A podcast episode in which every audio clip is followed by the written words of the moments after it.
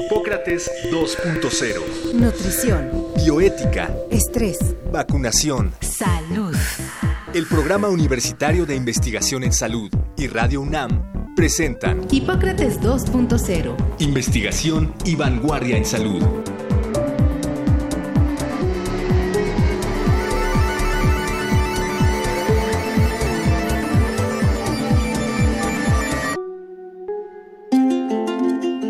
El síndrome de inmunodeficiencia adquirida, SIDA, es una enfermedad causada por el virus de inmunodeficiencia humana, VIH, que al atacar directamente las células del sistema inmune, provoca una baja en las defensas y una mayor susceptibilidad a enfermedades infecciosas y algunos tipos de cáncer.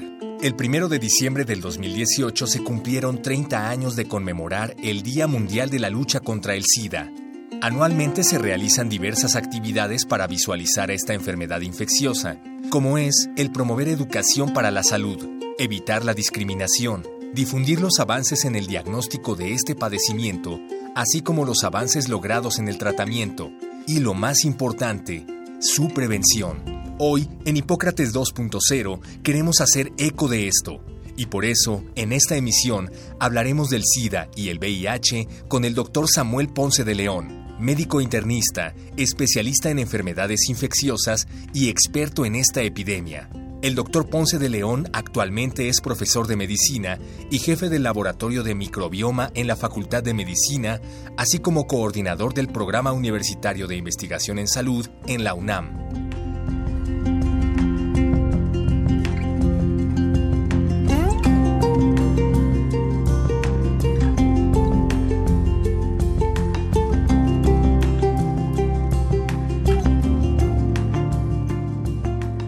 Bienvenidos una vez más a Hipócrates 2.0. Yo soy Omar López Vergara, estoy en cabina con el doctor Mauricio Rodríguez. Hola, ¿qué tal Omar, amigos del auditorio? Bienvenidos. Como lo escuchamos, Mauricio, vamos a hablar sobre un tema pues que nunca pasa de moda. Desgraciadamente parece que no pasará de moda en muchos años.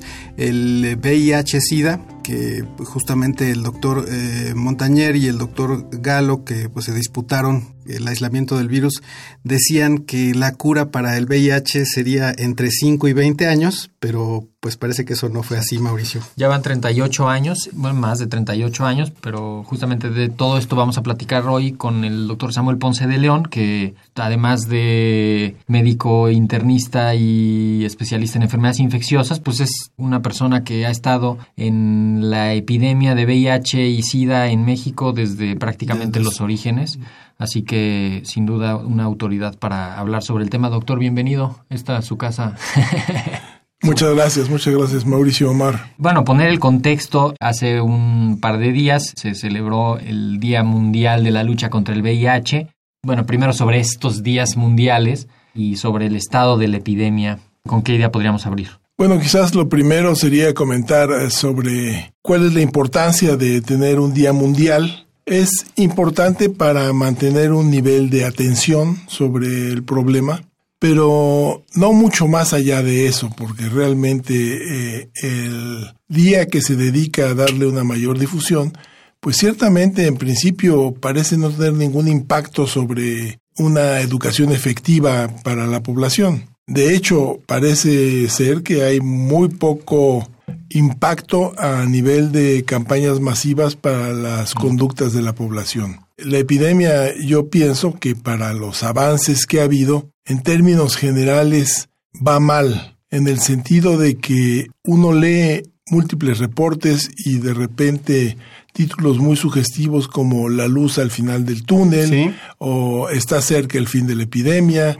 Y nada de eso realmente es cierto en el ámbito epidemiológico más amplio. Eh, la epidemia sigue siendo un problema a nivel global y en el país sigue teniendo un crecimiento significativo por más que las tendencias se estabilicen. Y los organismos responsables de mantener la vigilancia tienden a tener un amplio grado de autocomplacencia, entonces están contentos con los resultados y mejor ahí nos quedamos.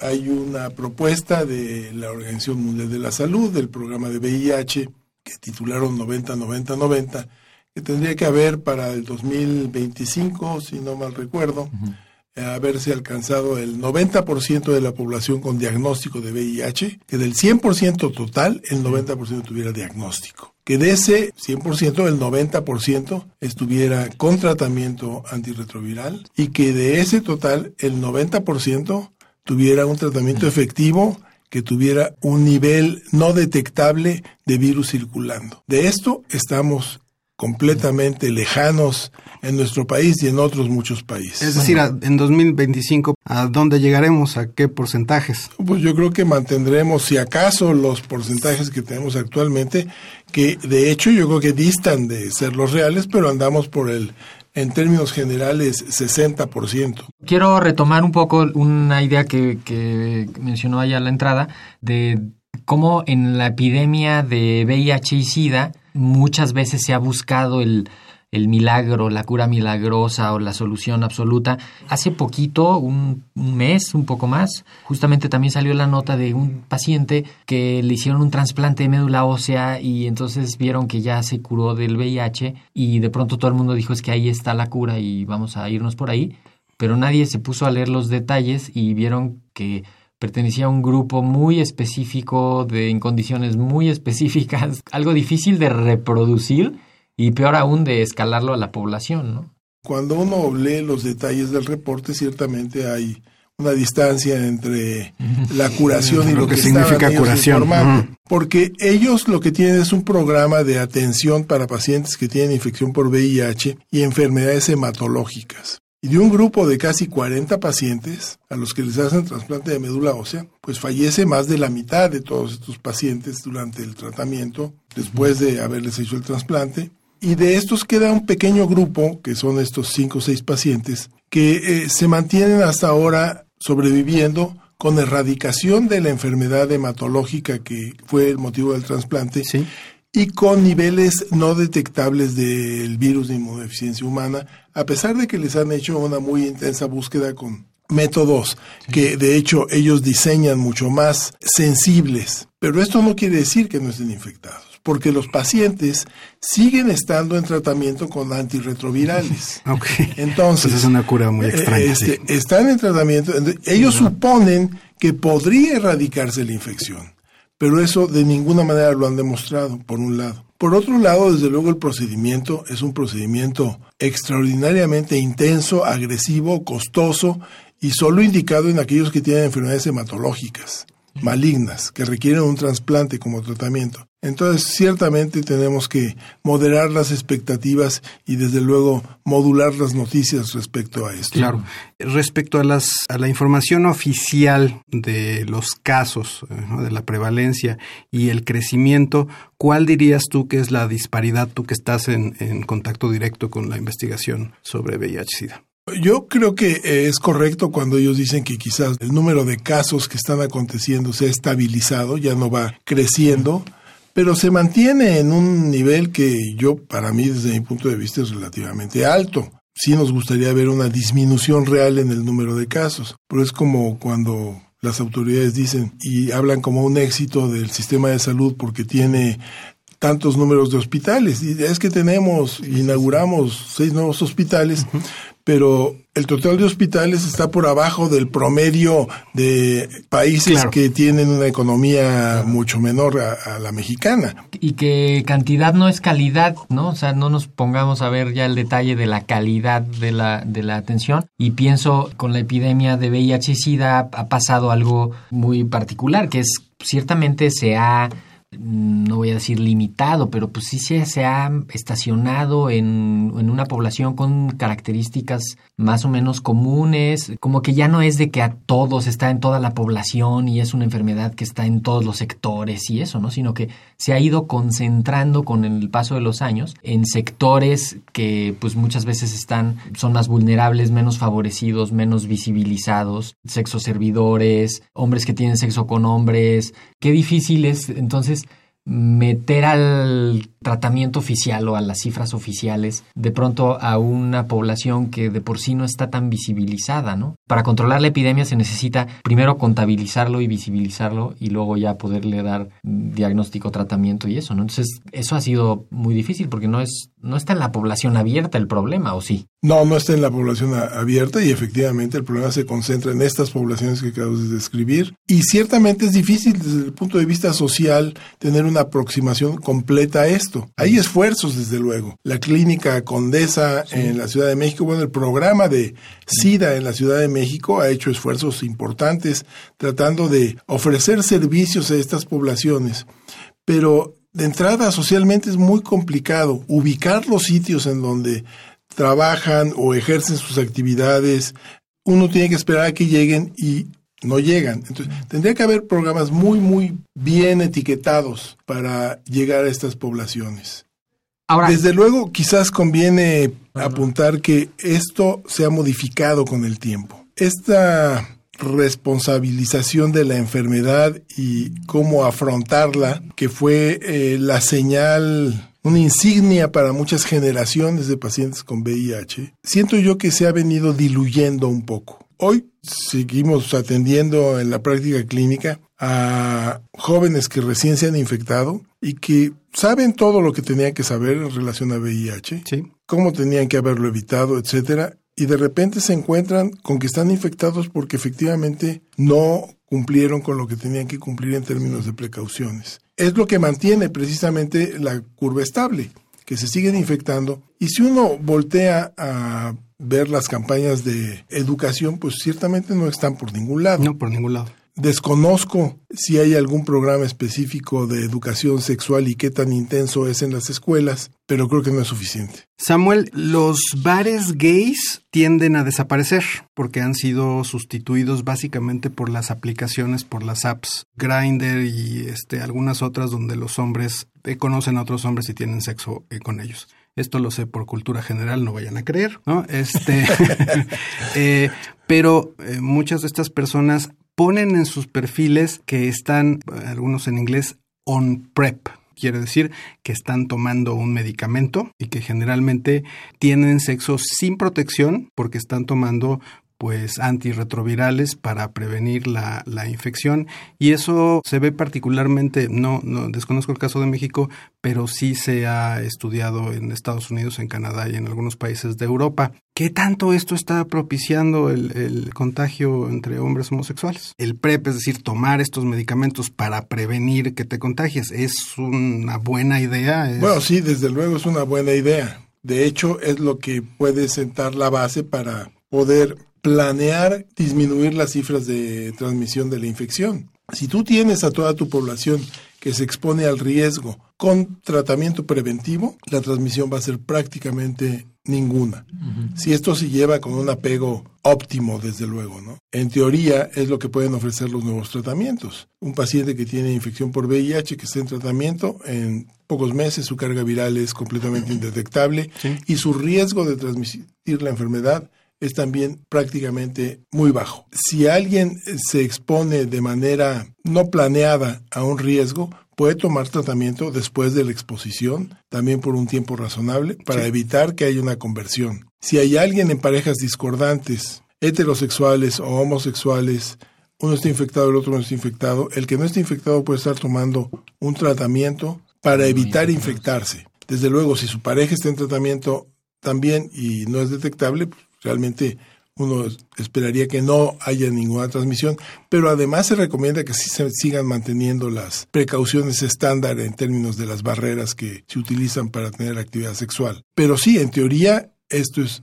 una medida que puede ser una intervención de salud pública muy importante. Para eso, y por eso se busca tener 90, 90 y 90. Okay, es parte por eso te gustaría decir, tengo a la gran mayoría de mis pacientes infectados con VIH detectados. A la mayoría de esos detectados les doy tratamiento efectivo y la mayoría van a estar con niveles de virus no detectables y no va a haber transmisión. Hago aquí una nota que la mayoría de los pacientes que tienen el VIH no lo saben hasta casi su primera hospitalización ya por complicaciones de la enfermedad, cuando ya es avanzada la, la enfermedad y cuando ya es en algunos casos no demasiado tarde para el tratamiento, pero sí es tarde para empezar el, el tratamiento. ¿Cuál ha sido la, la, estrategia más efectiva para identificar a los que tengan el virus antes de que estén enfermos y los encuentren porque ya están enfermos? Bueno, nunca es tarde para empezar el tratamiento ya actualmente. Siempre es efectivo, incluso en las últimas puede ser muy Y les va a ir muy bien a los que y lo les tomen. puede ir muy bien, sí, efectivamente. Desde luego es mejor empezarlo antes. Pero el mejor momento para hacer el diagnóstico es ante el reconocer si has tenido una exposición de riesgo. Si la has tenido, en ese momento habría que hacerse el examen. O cada vez que se tenga, habría que hacerse el examen. Yo pensaría que quizás no la mayoría de los nuevos infectados llegan en condiciones de clínicas de una complicación muy grave. Esto ocurría hace Algo. varios años.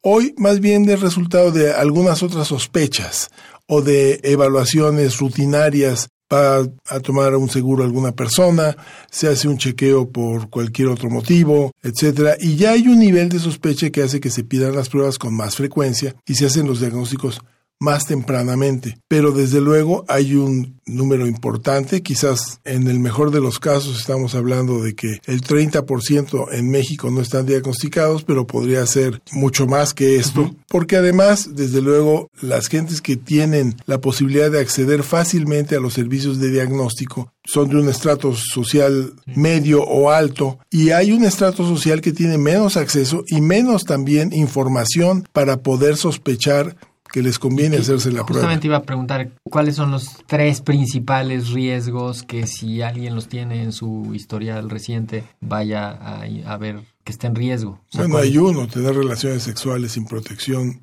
de tipo homosexual. Okay. Ese es fundamentalmente. Sí. El otro es tener relaciones eh, sexuales con alguien que utilice drogas intravenosas, por ejemplo. Múltiples parejas eh, sexuales. Múltiples parejas sexuales. Eh, ¿Múltiples más de dos? Pues más de tres, dice la OMS, en un año. ¿Por qué se quedan callados? No, bueno, porque no, lo, lo que pasa es que es haciendo difícil. cuentas. Desde luego, si la práctica es homosexual, sí, definitivamente. Okay. Heterosexual, no sabría decirte si esto representa un factor de riesgo. Ah, estoy pensando en hombres. En mujeres podría ser diferente también. Tener más de tres parejas sexuales sí. podría representar un riesgo diferente. Y quizá desconocer. Porque el... desde luego el riesgo sigue siendo mucho mayor de que haya hombres infectados a mujeres infectadas. Claro. Hay estudios donde eh, señalan que los hombres homosexuales, algunos hombres homosexuales, tienen hasta 100 parejas en un año. Quizá eso pudiera explicar como este retorno, digamos, Samuel, a que la enfermedad se concentre en la población eh, homosexual, ¿no? Bueno, sí. siempre ha sido, siempre ha sido la población afectada. Pero Nunca no, dejó ¿no de hubo un momento donde se extendió a toda la población? No a toda la población. En África es otra historia. Ok. En México siempre ha estado concentrada realmente en la población homosexual. Tuvimos el brote de infecciones en mujeres, básicamente por las transfusiones sanguíneas. Sí. Pero cuatro de cada cinco infectados son hombres. Ha crecido la población en mujeres por múltiples factores, pero siempre en relación a un centro de transmisión de prácticas homosexuales. Okay. Quisiera nada más tocar dos puntos importantísimos. El estado actual de los tratamientos y de las herramientas de diagnóstico. Es importante que le quede claro a la audiencia que hay métodos de diagnóstico muy buenos, de muchos precios, incluso en muchos son gratuitos en muchas instituciones y que son métodos que se equivocan poco y que sirven mucho. Y de igual forma hay tratamientos muy efectivos, ya más sencillos de usar, menos con menos eventos adversos o menos efectos secundarios. Y a veces simplemente saber eso le, le cambia un poco la, el satanismo de esta de la enfermedad o la percepción del, de la enfermedad, ¿no? Claro, tan lo cambia que de hecho se banaliza Exacto. de alguna manera Sí. la infección. Sí, Entonces, sí. alguien dice, ¿cuál es el problema de que me infecte? Si voy a tener un tratamiento que se tolera tan bien como se puede tomar un tratamiento para controlar el azúcar o la presión Sí. arterial, me lo van a dar gratis además, pues ¿cuál es el problema, no? El hecho es que sí, los tratamientos hoy por hoy y viendo la evolución desde el principio de la epidemia en México en 1983 a la fecha, el cambio ha sido verdaderamente espectacular después de tener expectativas de vida de no más de seis meses en los pacientes que llegaban para diagnóstico con SIDA. Ahora, en donde pues, realmente sus expectativas de sobrevida no se modifican en relación a población general, eh, con un tratamiento que puede ser de una sola pastilla al día, con pocos efectos colaterales. Ciertamente ha, habido un gran avance y los pacientes tendrán que recibir el tratamiento en cuanto tengan la infección por VIH. Antes también había la restricción de decir, no es que si está más avanzado, no, no, no. En cuanto hay diagnóstico, hay que iniciar el tratamiento. Y los métodos de diagnóstico efectivamente son también más acertados en términos de que cuando es positiva, verdaderamente es positiva y cuando es negativa, verdaderamente es negativa. Hay poco espacio para dudas en esto. Tan es así que, bueno, yo creo que sí tenemos una situación para definir en estos próximos años, esperaría yo, en términos de tener un escrutinio si queremos acabar con la transmisión perinatal, hay que estudiar a todas las mujeres embarazadas. Pero eso te permitiría controlar efectivamente, si se lo haces al 100% de las embarazadas, y no hubiera niños que nazcan con VIH. Eh, Samuel, recuerdo que cuando, por las épocas en que tú eras el eh, director del Consejo Nacional contra el SIDA, de CONACIDA, había unas campañas impresionantes respecto a la prevención del contagio de VIH, respecto al uso del condón, particularmente dirigidos a la población gay. Había talleres eh, sobre erotización del condón, lo recuerdo, este, decían como quitarte el miedo al condón, incluso este, había grupos que decían como tenías tener un sex pack, Mauricio, es decir, en una cajetilla de cigarros, tú tenías un condón, eh, látex, lubricantes, cosas por el estilo. Y esas campañas en este momento no se ven por ningún lado. Los grupos de gays en, algunos bares o, tal se llega a ver algunos anuncios, pero no son pues campañas nacionales. ¿A qué crees que se deba esto? ¿Será una especie de homofobia institucional o no hay presupuesto? ¿Qué es lo que pasa? O ciertamente los motivos eh, los desconozco. El hecho es que efectivamente hay pocas campañas y tendría que haberlas, no solo pensando en VIH. Tenemos una larga lista de enfermedades de transmisión sexual que son un problema. Sífilis es una enfermedad que ha repuntado de una manera muy importante. Eh, está haciéndolo en México, lo está haciendo en Estados Unidos y también en Europa, por tener prácticas sexuales de alto riesgo sin precauciones. No solamente en pacientes con infección por VIH, sino en general pacientes que no tienen cuidado con sus precauciones sexuales al momento de tener relaciones. Además de que también es muy importante insistir en la prevención de los embarazos no deseados, adolescentes o después maduros. Tendría que haber una campaña permanente para esto. En esto yo creo que fallan rotundamente las instituciones. Si tú te comparas con una empresa de mercadotecnia que nos puede incitar a beber o consumir lo que sea. Lo que sea. Lo que sea y lo haces feliz de poder hacerlo. Y ahí tienes a los jóvenes, a los niños y niñas hoy fumando desaforadamente a pesar de que haya todas las prohibiciones, porque no somos capaces de montar una campaña en contra de esto. a pesar de las limitaciones, las tabacaleras siguen siendo extraordinariamente efectivas para vender cigarrillos en adolescentes, por ejemplo, aquí en México. Eh, y en el mundo, ¿eh? y, que, y que alguien ponga pues que alguien ponga control sobre eso. El Estado sí tiene que tener una cosa de... Claro, pero no solo el control y no solo establecer la prohibición, sino realmente propositivamente desarrollar un proyecto de educación, pero con un alto contenido efectividad porque esto de oír los anuncios de coma frutas y verduras, pues, realmente el impacto es mínimo. No, bueno, ahora que, que ya empezó la cuarta transformación, esperemos que, esté incluido en los planes de, eso y si no, pues les podemos echar una mano en, en ayudar a diseñar esto. Tenemos que terminar el programa de hoy. Tenemos que cerrar lamentablemente. Gracias Samuel por estar con nosotros este una vez más hablando sobre VIH. Hay muchos temas que tratar contigo. El próximo programa, Mauricio. Vamos a estar hablando sobre psiquiatría infantil. Así que por acá los esperamos la próxima semana. pues muchas gracias. Eso es todo por hoy en Hipócrates 2.0. Muchas gracias. Gracias, Samuel. Agradecemos al doctor Samuel Ponce de León, coordinador del PUIS y coordinador académico de la serie. El Programa Universitario de Investigación en Salud y Radio UNAM agradecen tu escucha. Te esperamos la siguiente semana para platicar sobre lo último en materia de salud e investigación en Hipócrates 2.0. Investigación y vanguardia en salud. Se despiden de ti en la producción Patti Gamboa, Héctor Castañeda y Alejandra Gómez. Hipócrates 2.0. Radio UNAM. Experiencia sonora.